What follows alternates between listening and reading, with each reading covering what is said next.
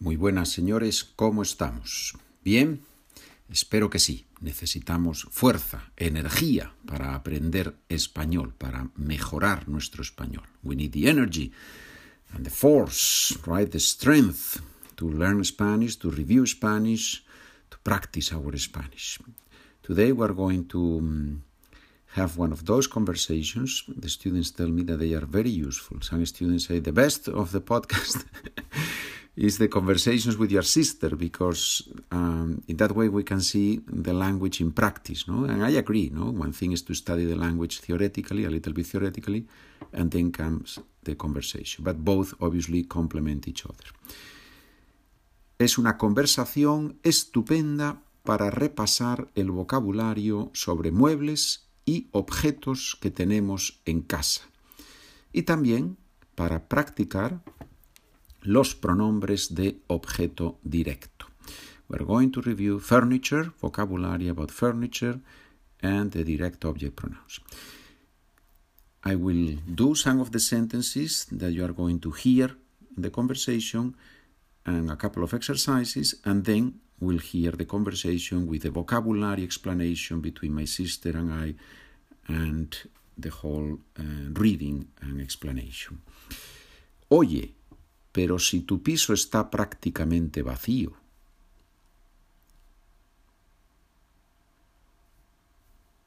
Wow, but your flat is almost empty.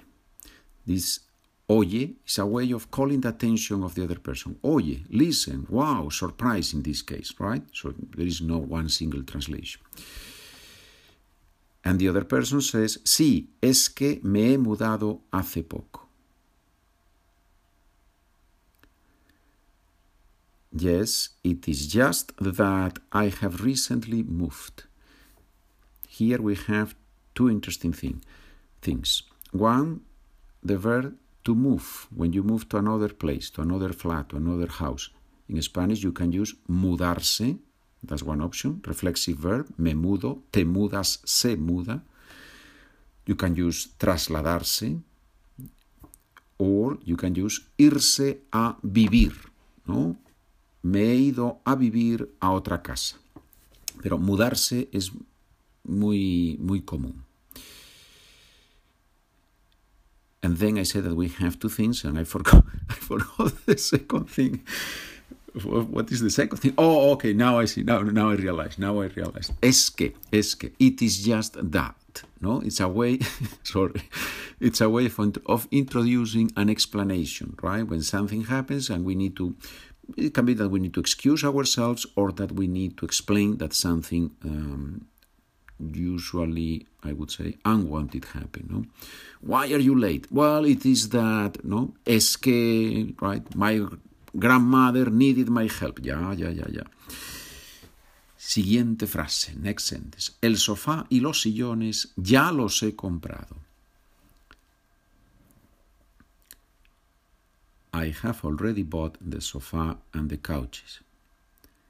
¿Y dónde los vas a poner?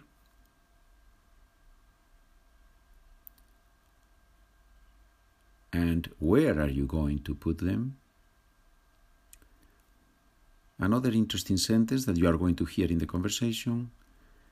Así puedo ver los árboles de la calle. In this way, I can see the trees on the street.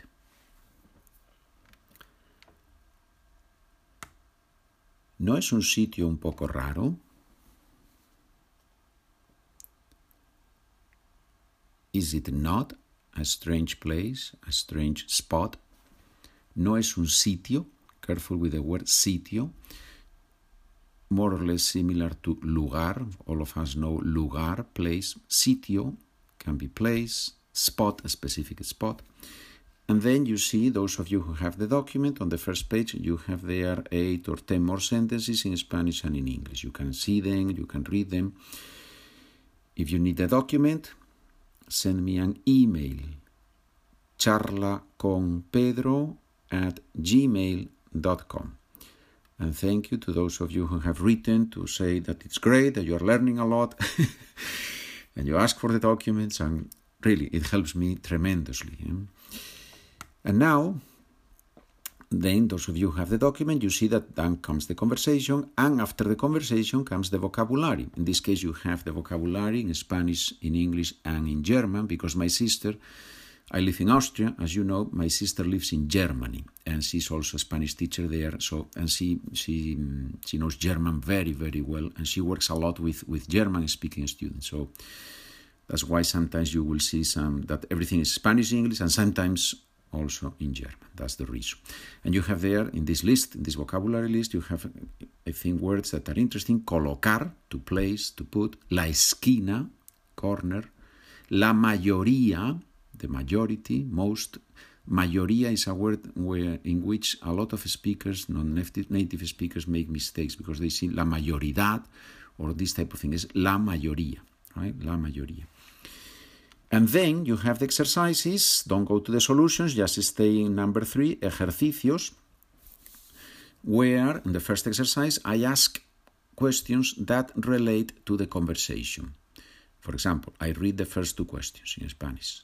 ¿Por qué tiene Sonia todavía muy pocos muebles en su piso? Why does Sonia have so few pieces of furniture in her flat yet? The second question, ¿qué relación tienen Sonia y Rafael? So what sort of relationship have do Rafael and Sonia have, right? So that's exercise number one, and then you have exercise number two, where you are going to practice the pronouns. For example, ¿dónde ponemos las cajas?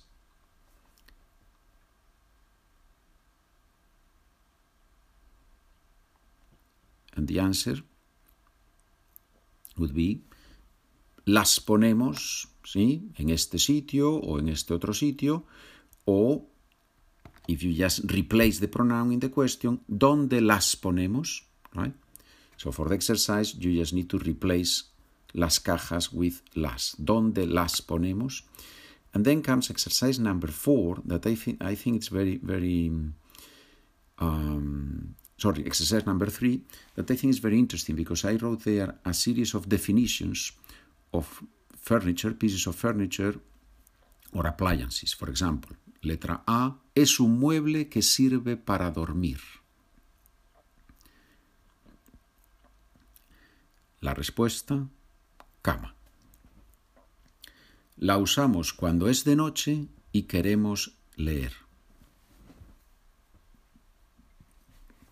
Those of you who have the answers, you can scroll down and see the answers. But my recommendation would be that first you do these 10 or 12 questions, these 10 or 12 definitions, and then write the word in Spanish, and then you check if it was right or wrong. And then also exercise number four, where you have to translate some sentences from English into Spanish. Okay, I let you now with the conversation. Enjoy the conversation. Pay attention to it. We are going to read it as always, first a little bit slow and then a little bit faster. And As always, if you have any questions, write me an email and we will talk. Vamos a hablar. Conversación ahora. Oye, pero si tu piso está prácticamente vacío. Sí, es que me he mudado hace poco y todavía no tengo muchos muebles. Bueno, el sofá y los sillones ya los he comprado pero todavía no los han traído. ¿Y dónde los vas a poner? El sofá aquí en la pared, justo enfrente de la ventana. Así puedo ver los árboles de la calle. Un sillón lo voy a colocar aquí al lado de la lámpara y el otro en la esquina. ¿Y el televisor? Lo he vendido porque no lo uso. Ya tengo el ordenador y el móvil y el televisor no lo necesito. ¿Y dónde vas a poner todos los libros que tienes?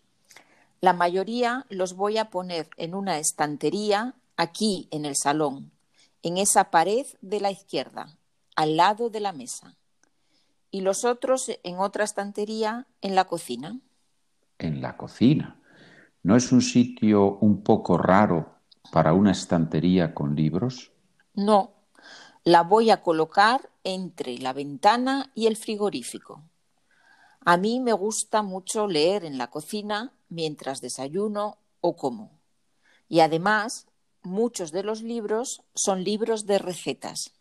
Ya entiendo. ¿Y no vas a comprar un lavavajillas?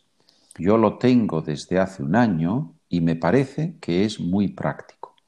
No me gusta nada tener que fregar los platos a mano. A mí no me importa. De momento no lo voy a comprar. Prefiero gastar el dinero en una buena lavadora.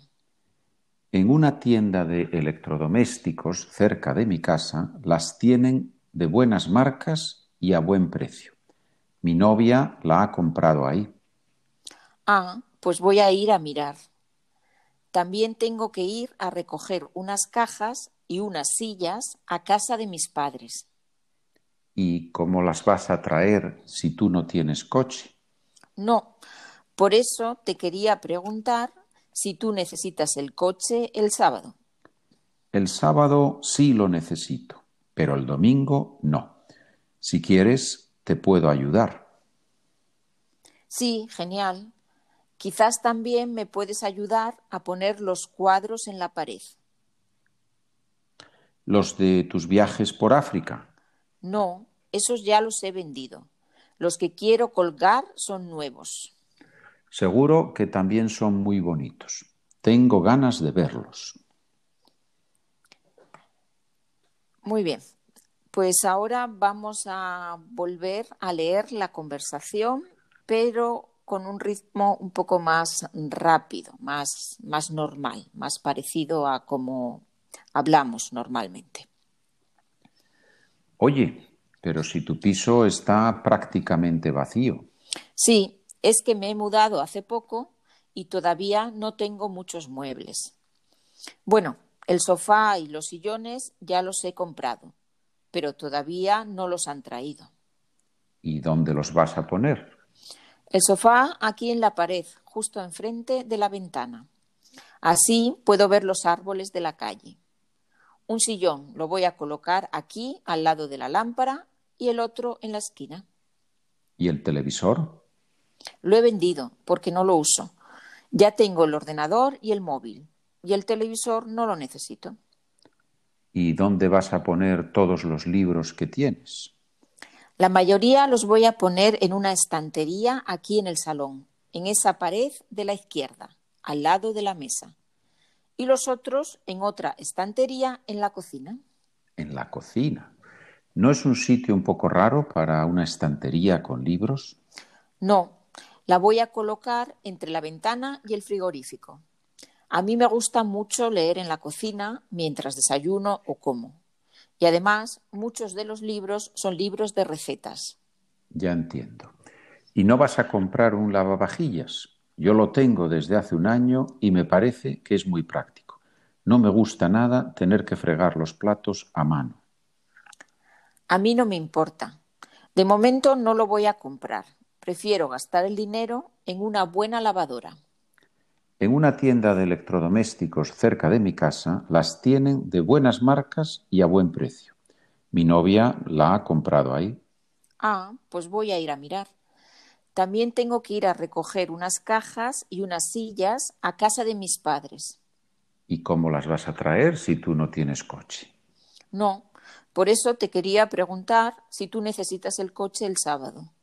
El sábado sí lo necesito, pero el domingo no. Si quieres, te puedo ayudar. Sí, genial. Quizás también me puedes ayudar a poner los cuadros en la pared. ¿Los de tus viajes por África? No, esos ya los he vendido. Los que quiero colgar son nuevos. Seguro que también son muy bonitos. Tengo ganas de verlos. Hasta aquí la segunda lectura de la conversación y ahora, por último, vamos a explicar algunas palabras de vocabulario que pueden ser interesantes. A ver, Pedro, ¿me preguntas algo? Sí, claro. Al principio decimos, sí, es que me he mudado. ¿Qué significa mudarse? El verbo mudarse significa cambiar. Por ejemplo, mudarse de piso es cambiar de un piso o de una casa a otra casa. Es decir, es cambiar de un sitio a otro, ir a vivir a otro lugar, cambiar, mudarse. Muy bien. ¿Y la palabra ordenador? ¿Qué es un ordenador?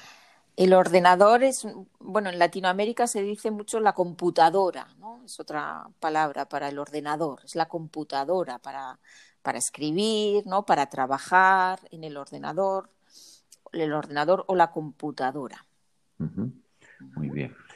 Y luego, ¿para qué usamos un frigorífico? El frigorífico lo usamos para conservar los alimentos, para conservar en frío los alimentos. Es donde ponemos la comida, los alimentos, para conservarlos, ¿no? Es ese armario frío que tenemos en la cocina hmm. para los alimentos. Muy bien. Oye, y hablamos aquí de, libros de recetas. ¿Qué, son esos libros de recetas o qué son, qué son las recetas? Las recetas son las instrucciones para preparar una comida, cómo preparamos un plato, los ingredientes que necesitamos y los pasos para preparar un plato, para preparar una comida. Y hay libros con recetas. Una colección de recetas. Es sí, un libro, sí, un libro donde hay varias recetas, ¿no? donde se explican varias recetas. Muy bien. Hemos visto la palabra frigorífico y ahora te mm. pregunto la palabra lavadora. ¿Qué es una lavadora? Mm. Pues la lavadora es otro electrodoméstico, es otro aparato que sirve para limpiar la ropa, las prendas de ropa, las camisas, pantalones. Cuando están sucias, las ponemos en la lavadora para limpiarlas. Y ya al final de la conversación mm. usamos dos veces, usamos el verbo ayudar. ¿Qué es mm. ayudar? Uh, ayudar. Ayudar em, significa hacer algo para alguien, hacer algo no por dinero, sino hacer algo para otra persona, ¿no? no por interés, sino para ayudar a esa persona, ¿no? para colaborar con esa persona. Puede ser como aquí, por ejemplo, para poner unos cuadros o para otras cosas, ¿no? Para colaborar con una persona sin interés, no por dinero.